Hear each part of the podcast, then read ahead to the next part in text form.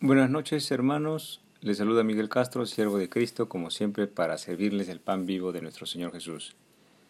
Esta noche en el Evangelio cronológico, Elías, Juan el Bautista y la venida del Hijo del Hombre.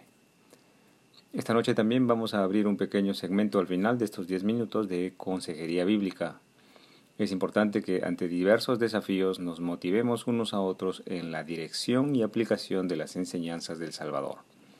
Si desea que le podamos aconsejar con referencia a un caso particular en su vida, escríbanos a miguelcastro240 hotmail.com y con gusto le señalaremos en el Espíritu Santo hacia las enseñanzas de Cristo Salvador. Oremos todos juntos. Oh Padre Celestial, te damos gracias Señor por el aliento de vida de este día. Te pedimos Señor misericordia y piedad para con nosotros, para con nuestros amados, para con los que escuchan este programa Señor tengas bondad, piedad, misericordia y amor, tolerancia con nosotros, paciencia, Señor, para que continuemos avanzando, Señor, en la aplicación de tu palabra, en el ejercicio vivo de tus enseñanzas. Ayúdanos, Señor, a ser genuinos y honestos en, nuestro, en nuestra sumisión y humildad ante tu enseñanza, Señor, porque tú eres el Hijo de Dios y tu palabra siempre, siempre, nunca pasará. Te lo pedimos, Padre Celestial, en el nombre de tu Hijo Jesucristo, por los siglos de los siglos. Amén. Bien, leamos Mateo 17 del 10 al 13. Entonces sus discípulos le preguntaron diciendo, ¿por qué pues los escribas dicen que es necesario que Elías venga primero? Respondiendo Jesús les dijo, a la verdad Elías viene primero y restaurará todas las cosas. Mas os digo que Elías ya vino, y no le conocieron, sino que hicieron con él todo lo que quisieron. Así también el Hijo del Hombre padecerá de ellos entonces los discípulos comprendieron que les había hablado de Juan el Bautista. Gloria a ti, Señor Jesús, por tu palabra. Nos damos cuenta entonces de que los discípulos conocían, ya sea de la lectura del Antiguo Testamento o conocían a través de las enseñanzas en las sinagogas de entonces, que la profecía de Malaquías anunciaba que antes de la venida del Mesías tendría que venir un Elías, si se recuerdan. Elías es el profeta que fue tomado por un carro de fuego con caballos de fuego y subió al cielo en un torbellino. Esto sale en Segunda de Reyes 2, 11. Pero leamos qué decía la profecía de Malaquías escrita unos 430 años de la, antes de la primera venida del Señor Jesucristo. Malaquías 4.5 dice, He aquí yo os envío el profeta Elías antes que venga el día del Señor, grande y terrible. Gloria a Dios. Ahora preguntémonos lo siguiente, ¿por qué los fariseos y saduceos, hombres religiosos sin gracia de Dios, se, rehusaron a creer en Jesús poniendo como pretexto que Elías no había venido aún? ¿Por qué los discípulos sí, sí siguieron a Jesús sin poner peros, sin poner pretextos? Dos diferentes reacciones, los fariseos y los discípulos. Meditemos estos hechos.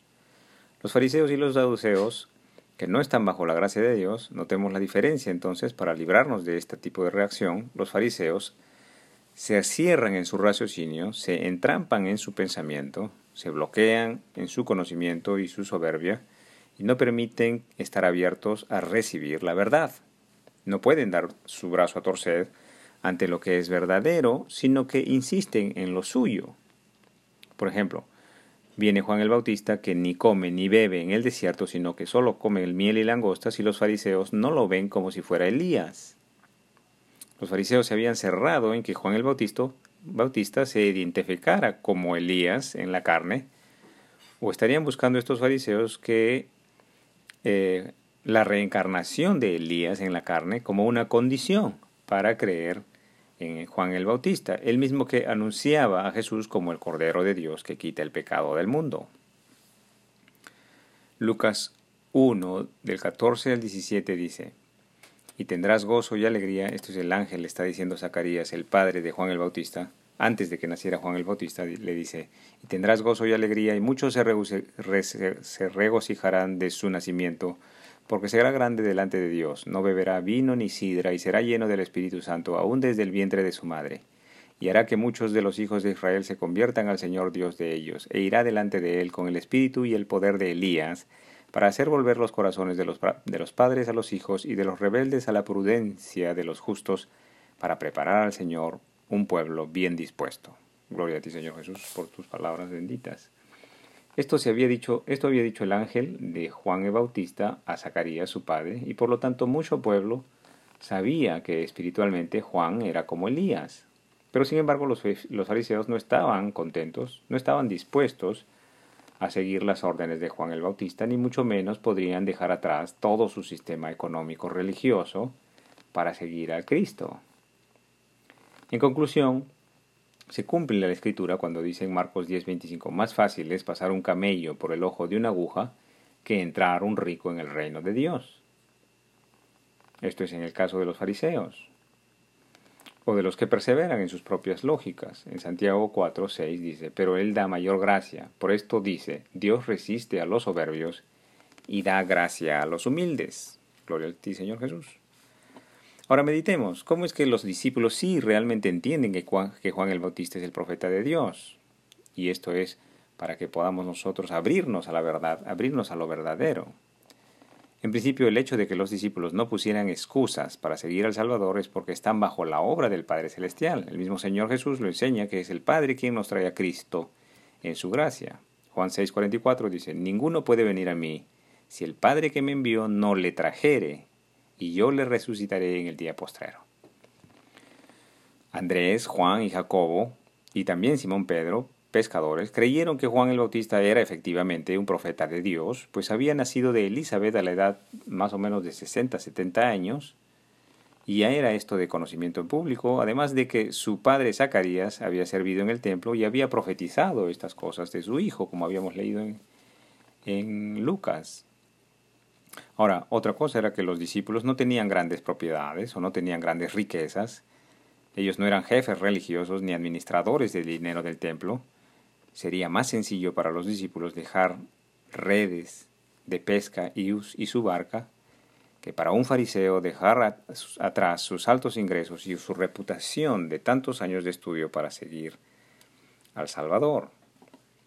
Lucas 6:20 dice, y alzando los ojos hacia sus discípulos les decía Jesús, Bienaventurados vosotros los pobres, porque vuestro es el reino de Dios. Bueno, hubieron entonces innumerables señales para que los fariseos y saduceos creyeran en Jesucristo, como por ejemplo todas las curaciones de los ciegos, de los leprosos y paralíticos, y como la multiplicación del pan y el pescado, y hasta ahora también las enseñanzas maravillosas pertenecientes al reino de los cielos. Por esto, hermano, le motivo que ponga, ponga en práctica la palabra de Dios en toda instancia de su vida, que hay bendición en su palabra, hay bendición en su consejo. Advierto que si los hombres insisten en su propio entendimiento, que no está anclado en la palabra de Dios, que se oponga al consejo de Dios, que se oponga a la palabra de Dios, si el hombre decide hacer lo que está en su lógica y en su raciocinio sin tener en cuenta la enseñanza del Salvador, entonces no recibirá la bendición que viene de Dios porque el hombre hace su voluntad y es indiferente a la voluntad que enseña Dios. Y en consejería bíblica, por ejemplo, hace poco un hombre tenía una madre y una hermana. La madre falleció recientemente y la madre dejó una heredad muy grande. La hermana hizo arreglos antes de que muera la madre para que ella, la hermana, heredara toda la riqueza. Después de que se leyó el testamento de la herencia, este hombre se vio totalmente sorprendido de que fue removido, excluido del testamento luego de la muerte de la madre, en donde la hermana se llevaba toda la herencia. ¿Y cuál fue el consejo? ¿Y cuál es el consejo bíblico? Pues Lucas 12, 14 al 15 dice, Hombre, ¿quién me ha puesto sobre vosotros como juez o partidor? Y les dijo, Mirad y guardaos de toda avaricia, porque la vida del hombre no consiste en la abundancia de los bienes que posee. También fue mi consejo, como en Mateo 5:11. Dice, Bienaventurados sois cuando por mi causa os vituperen y os persigan y digan toda clase de mal contra vosotros, mintiendo. También el consejo de Dios es Mateo 5:44, que dice, Pero yo os digo, amad a vuestros enemigos, bendecid a los que os maldicen, haced bien a los que os aborrecen y orad por los que os ultrajan y os persiguen. Este hombre, amigo mío, inició un proceso entonces judicial contra su hermana para limpiar su nombre y desmentir lo que se había dicho de él para removerlo del testamento. Aunque no sabemos cuál sería el resultado del juicio, ya sabemos que solamente el costo del juicio ya es un motivo de enojo ya es un motivo de preocupaciones, ya es un motivo de gastos. Ahora preguntémonos, ¿se habrá aplicado la enseñanza de Jesús? Si el Señor Jesús decía que me ha visto por juez o partidor, mirad guardaos de toda avaricia, porque la vida del hombre no consiste en la abundancia de los bienes que posee. No está en los bienes nuestra tranquilidad, no está en los bienes nuestra, nuestro gozo, no, está no debería estar en nuestros bienes nuestra paz, sino en realmente nuestra paz debería venir del Espíritu Santo y de la fortaleza que de Él podemos tener para negar y dejar atrás redes de pesca, barcas y cosas similares que nos puedan robar la salud, robar la tranquilidad, robar el amor. Que el Señor os acompañe en vuestro angosto caminar el cumplimiento vivo de la palabra de Dios. En el nombre del Padre, el Hijo Jesucristo y del Espíritu Santo. Amén.